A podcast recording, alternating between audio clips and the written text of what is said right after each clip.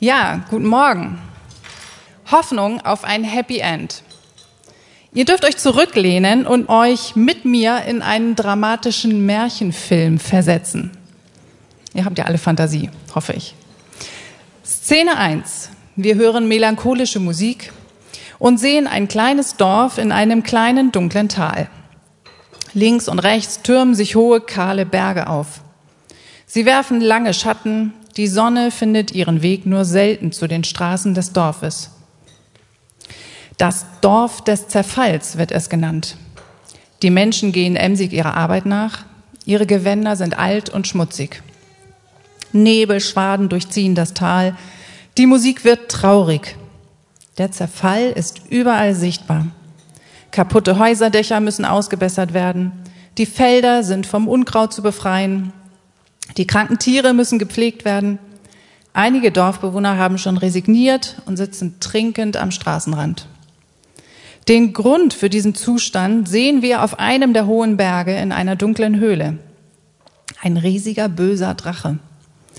Er hat die Menschen, die Pflanzen und Tiere sowie alles Materielle verflucht und hält sie in seinem Bann gefangen. Szene 2. Die Menschen erzählen sich hoffnungsvoll, dass bald der Prinz kommen wird, der sie alle befreit. Tatsächlich reitet eines Tages der Königssohn in prächtiger Kleidung auf einem weißen Pferd mit schimmerndem Fell und mit einem diamantbesetzten Schwert unter Fanfarenklängen durch das Tal. Die Wolken reißen auf, alle Dorfbewohner schauen erwartungsvoll zu ihm. Mit mutigem Blick reitet der Prinz majestätisch in Richtung Drachenhöhle. Als er schließlich ankommt, stürzt er sich in einen dramatischen Kampf mit dem bösen Drachen und besiegt ihn schließlich unter Tösen der Musik. Szene 3. Im Tal reißen die Wolken auf, die Sonne taucht alles in wunderschönes Licht und alles Kaputte ist plötzlich wieder heil. Als die Menschen erkennen, dass der Bann gebrochen ist, fallen sie sich lachend in die Arme. Der Prinz erscheint am Berghang, alles jubelt ihm zu. Schließlich sieht man, wie das ganze Dorf ein rauschendes Fest feiert. Auf einer langen Tafel sind herrliche Speisen aufgetischt, die Menschen tragen wunderschöne Gewänder und alle jubeln dem Königssohn zu, der auf einem goldglänzenden Thron am Ende der Tafel sitzt. Die Musik unterstreicht die Fröhlichkeit dieses Happy Ends. Wir befinden uns nicht in einem Märchenfilm. Nein, ich würde eher sagen, dass die tausend besten Szenen aller Märchenfilme dieser Welt nicht ausreichen, um das Leben der Kinder Gottes zu beschreiben. Allerdings sind wir noch nicht am Ende angekommen bei dem rauschenden Fest. Und deshalb fühlt sich unser Leben auch häufig nicht an wie ein Märchen mit Happy End. Ich möchte mit euch heute betrachten, was das Wort Gottes über unser Leben sagt und welch großartige Hoffnung wir haben. Dazu teile ich meinen Vortrag in drei Teile, wie in dem Film. Teil 1, der verlorene Zustand der Welt. Wenn wir unsere Welt mit der ersten Szene des Films vergleichen, dann sehen wir viele Parallelen. Die Natur scheint langsam zugrunde zu gehen. Wir haben einen Überfluss an Nahrung in unseren Geschäften. Dadurch werden anderswo Regenwälder vernichtet und Raubbau betrieben. Die Umweltverschmutzung durch CO2-Ausstoß ist immens. Wir leben in einem der reichsten Länder der Welt, doch trotz sehr guter Lebensumstände sind Deutsche im Vergleich zu anderen Ländern unzufrieden mit ihrem Leben. Wenn du einen Garten hast, musst du gegen Unkraut oder Läuse, Mehltau oder unfruchtbaren Boden kämpfen. Dein Lieblingskleidungsstück ist nicht lange so schön wie am Anfang. Dein Sofa bekommt Flecken oder Risse. Der Wert deines Autos schwindet täglich und deine Haut bekommt ab Mitte 20 langsam Falten. Alle Dinge in dieser Welt zerfallen. Du hast sicher schon erlebt, wie Beziehungen kaputt gehen oder nicht die Erfüllung bringen, die du dir erhofft hast. Unsere Herzen sind leer und alle Bemühungen, sie zu füllen, reichen nur kurze Zeit. Wir sehnen uns nach mehr. Und woher kommt dieser Zerfall? Gibt es einen bösen Drachen, der uns verflucht hat und der einfach nur besiegt werden muss? Was sagt die Bibel dazu? Ja, die Bibel spricht von einem Bösen, dem Satan oder Teufel. Und er hatte einen großen Einfluss auf die ersten Menschen im Paradies.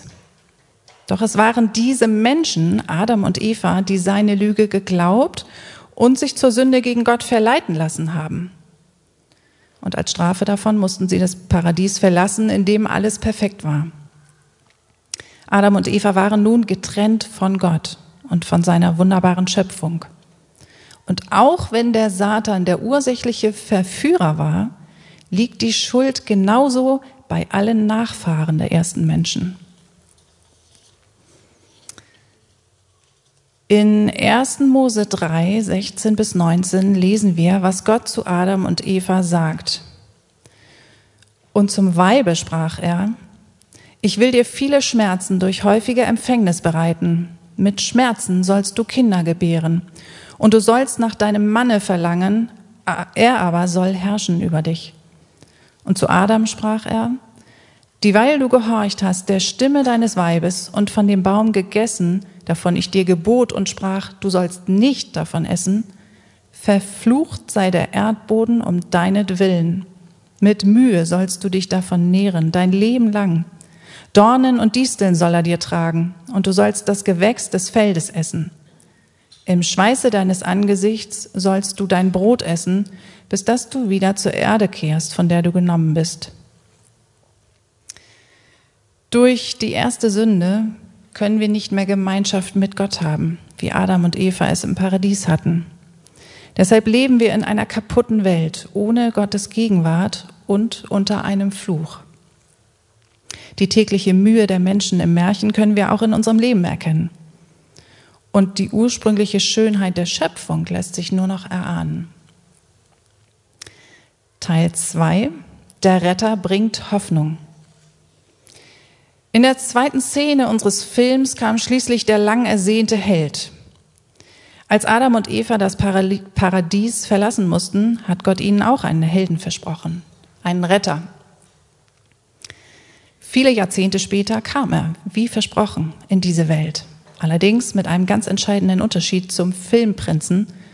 Er kam nicht in Pracht und Herrlichkeit, er kam nicht in herrlichen Gewändern und auf einem edlen Ross, Schon der Prophet Sacharja im Alten Testament hat angekündigt, was dann viele Jahrhunderte später eingetreten ist. Sacharja 9, Vers 9 steht das. Siehe, dein König kommt zu dir. Ein Gerechter und ein Retter ist er, demütig und reitet auf einem Esel, auf dem Füllen einer Eselin. Stellt euch diese Szene mal in einem Film vor. Der Retter der Welt ist einfach gekleidet und reitet auf einem kleinen, schwachen Esel durch das Tal. Das macht nicht viel her. Aber gerade hier steckt so viel Kraft und Liebe drin. Wäre Jesus in all seiner Herrlichkeit gekommen und hätte den Satan endgültig besiegt, dann hätte uns das wenig genützt. Die Verführungen von außen wären weg. Doch was ist mit unseren sündigen Herzen? Wir würden weiter danach streben, unsere Lehre mit den Dingen der Welt zu füllen, anstatt uns an unserem Schöpfer zu erfreuen. Auch müssten wir für die Sünden, die wir schon getan haben und noch tun werden, am Tag des Gerichts verurteilt werden. So lehrt es die Bibel. Ihr könnt die Bibelstellen gerne nachlesen, wenn ihr euch das Skript mit nach Hause nehmt. Für eine wirkliche Befreiung aus unserem Zustand brauchte es mehr. Deshalb hat Jesus seine göttliche Herrlichkeit aufgegeben und ist unser Diener geworden. Jesus ist als Mensch geboren, um als reines, sündloses Opfer für unsere Schuld zu sterben. Seine Heldentat war noch viel größer und effektiver, als alle Märchenschreiber dieser Welt es sich jemals hätten ausdenken können. Satan hat noch Einfluss in dieser Welt. Erst am Tag des Gerichts wird er vollständig verbannt werden. Könnt ihr in Offenbarung 20, Vers 10 nachlesen. Doch sein Wirken steht unter der Herrschaft Gottes. Jesus sagte während seiner Zeit in dieser Welt Folgendes, Matthäus 12, Vers 29, Wie kann jemand in das Haus des Starken hineingehen und seinen Hausrat rauben, wenn er nicht zuerst den Starken bindet. Erst dann kann er sein Haus berauben. Das Haus ist diese Welt. Der Starke, Satan. Und die Beute, das sind wir. Jesus hat zuerst den Satan gebunden, dann raubt er uns aus der Herrschaft Satans und bringt uns in Sicherheit. Er holt uns zu sich nach Hause. Durch diesen Raub werden wir in Gottes Familie adoptiert. In Johannes 1, Vers 12 heißt es, allen aber, die ihn aufnahmen, denen gab er das Anrecht, Kinder Gottes zu werden, denen, die an seinen Namen glauben. Und Paulus erklärt uns in Römer 8, Vers 17, wenn wir aber Kinder sind, so sind wir auch Erben, nämlich Erben Gottes und Miterben des Christus, wenn wir wirklich mit ihm leiden, damit wir auch mit ihm verherrlicht werden. Damit sind wir beim Thema meines heutigen Vortrags Hoffnung. Gott selbst gibt uns Hoffnung. Sie ist gesichert durch das vollständige Erlösungswerk unseres Herrn Jesus Christus. Er wird uns bis zum Antritt unseres Erbes durchtragen. Niemand kann uns aus seiner mächtigen Hand reißen. Das gilt für alle, die ihn aufnahmen. Johannes 1, Vers 12 haben wir gerade gelesen. Wenn du heute hier bist und Jesus noch nicht aufgenommen hast, dann lade ich dich ein, dies noch heute zu ändern. Dann kannst auch du Erbe Gottes sein und die Hoffnung haben, die ich gleich weiter beschreiben werde. Bring einfach deine Schuld ans Kreuz und bitte Jesus, dich zu retten. So, jetzt brauchen wir das Bild. Ich gebe euch eine kurze Definition des Wortes Hoffnung. Ja, sehr gut. Äh, Glaube, seht ihr oben, ist das Vertrauen in das, was Gott bereits getan hat. Und Hoffnung ist das Vertrauen in das, was Gott für die Zukunft verheißen hat. Könnt ihr es alle sehen oder soll ich ein bisschen zur Seite gehen? Gut.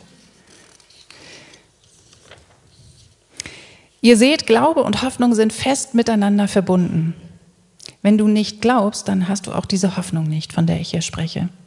Aber wenn du glaubst, dann darfst du wissen, dass all die Lehre in deinem Herzen eines Tages vollständig gefüllt wird. Und schon jetzt kannst du durch deinen Glauben an Gott und ein Leben mit ihm Freude und Zufriedenheit finden. Zusätzlich wird die Hoffnung auf das Zukünftige dich durchtragen. Eine weitere Erklärung finden wir in Hebräer 11, Vers 1. Dort steht, es ist aber der Glaube eine feste Zuversicht auf das, was man hofft und ein Nichtzweifeln an dem, was man nicht sieht.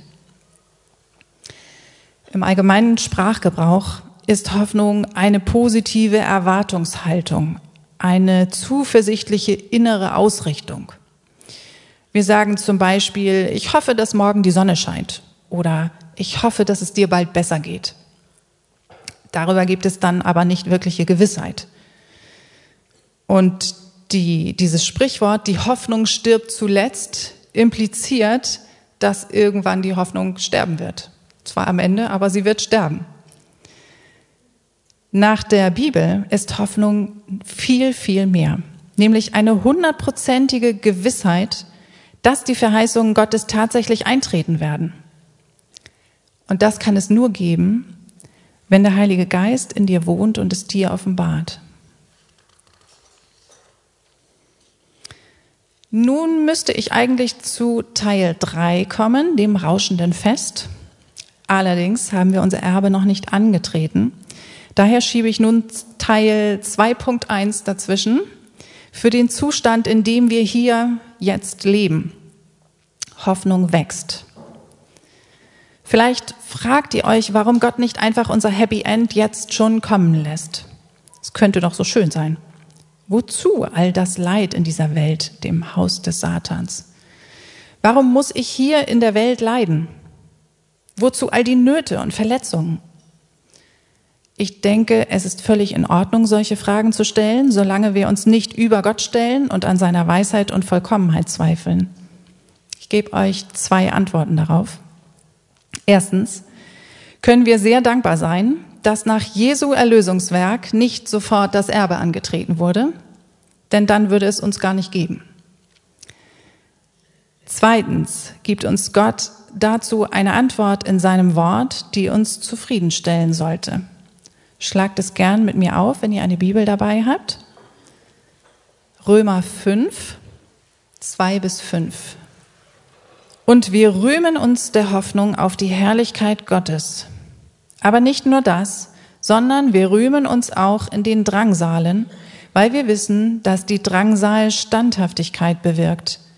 Die Standhaftigkeit aber Bewährung, die Bewährung aber Hoffnung. Die Hoffnung aber lässt nicht zu Schanden werden, denn die Liebe Gottes ist ausgegossen in unsere Herzen durch den Heiligen Geist, der uns gegeben worden ist. Möchte diese Verse noch einmal aus der neuen Genfer Übersetzung lesen, weil sie das auf eine andere Art sehr gut erklärt.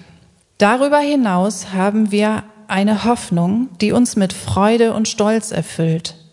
Wir werden einmal an Gottes Herrlichkeit teilhaben. Doch nicht nur darüber freuen wir uns, wir freuen uns auch über die Nöte, die wir jetzt durchmachen. Denn wir wissen, dass Not uns lehrt, durchzuhalten. Und wer gelernt hat, durchzuhalten, ist bewährt. Und bewährt zu sein, festigt die Hoffnung. Und in unserer Hoffnung werden wir nicht enttäuscht. Denn Gott hat uns den Heiligen Geist gegeben und hat unser Herz durch ihn mit der Gewissheit erfüllt, dass er uns liebt.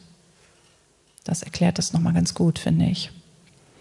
Leiden ist langfristig gesehen etwas Gutes. Du darfst dich darüber freuen, wenn du Nöte hast. Du wirst lernen, durchzuhalten. Daraus entsteht Bewährung, wodurch schließlich deine Hoffnung wächst. Dein Vertrauen in das Zukünftige. Deine hundertprozentige Gewissheit, dass du eines Tages dein Erbe in Gottes Reich antreten wirst. Es wird dich standhaft machen deine Freude an Gott stärken. Dein Herz wird auf ihn ausgerichtet. Gott bereitet dich jetzt auf eine Zukunft mit ihm vor.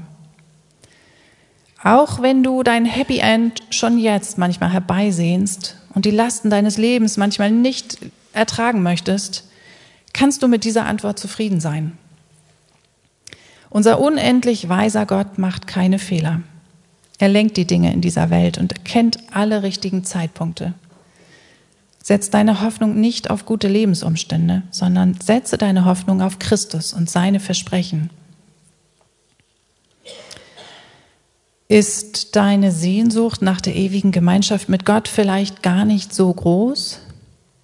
Könnte es daran liegen, dass du die Leere in deinem Herzen mit den Dingen dieser Welt füllst?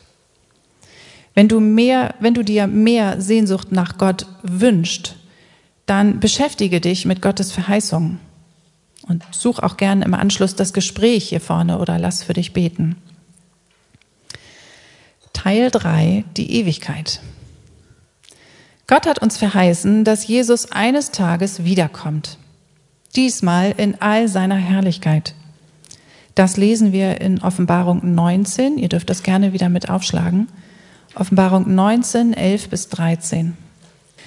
Und ich sah den Himmel geöffnet und siehe ein weißes Pferd, und der darauf saß, heißt der Treue und der Wahrhaftige. Und in Gerechtigkeit richtet und kämpft er. Seine Augen aber sind wie eine Feuerflamme, und auf seinem Haupt sind viele Kronen, und er trägt einen Namen geschrieben, den niemand kennt als nur er selbst.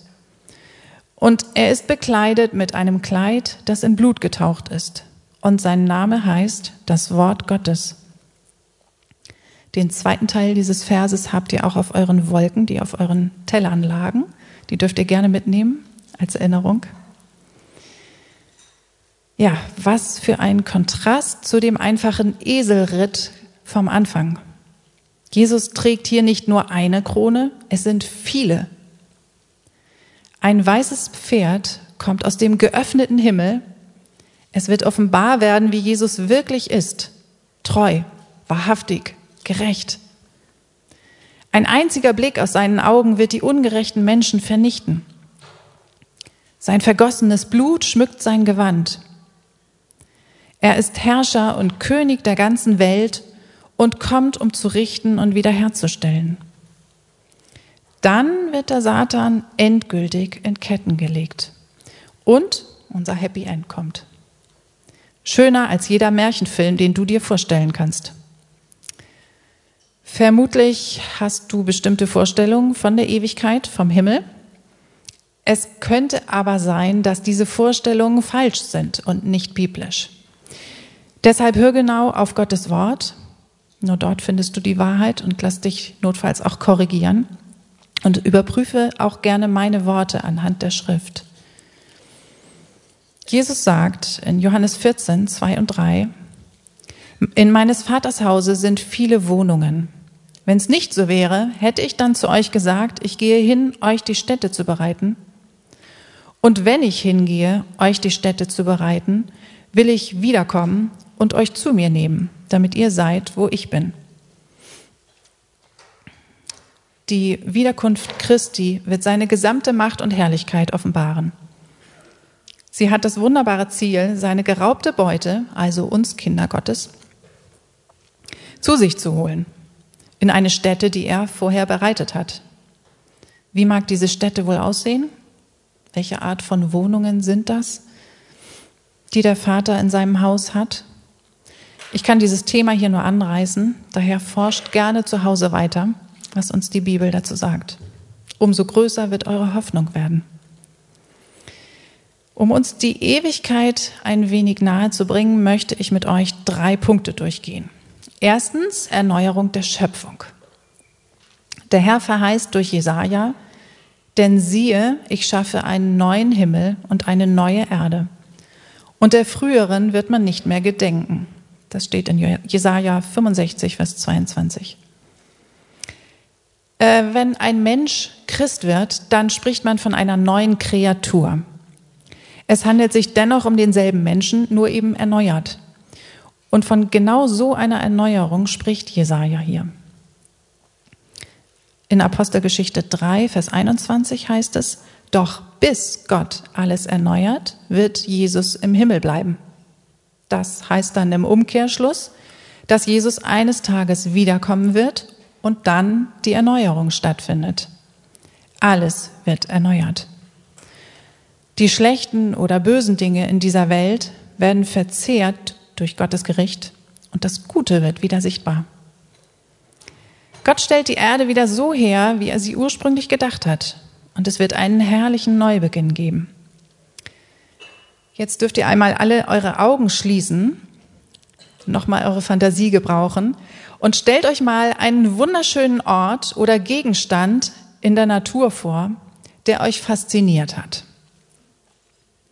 Vielleicht einen Strand, eine Blume, einen Sonnenuntergang, die Berge, eine Lichtung im Wald oder der Blick aus einem Flugzeug.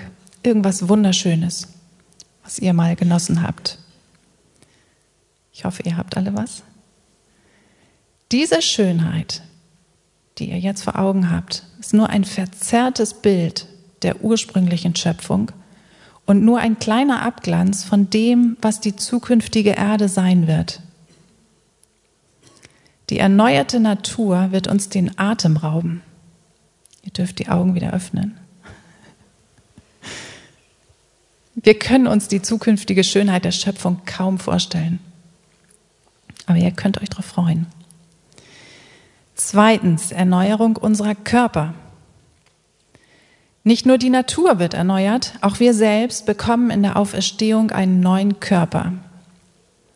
Wir werden wir selbst sein, mit unserem Aussehen, unserem Namen, unserem Charakter, Vorlieben, Begabungen, Interessen, nur ohne unsere sündhafte Natur, komplett ohne Sünde.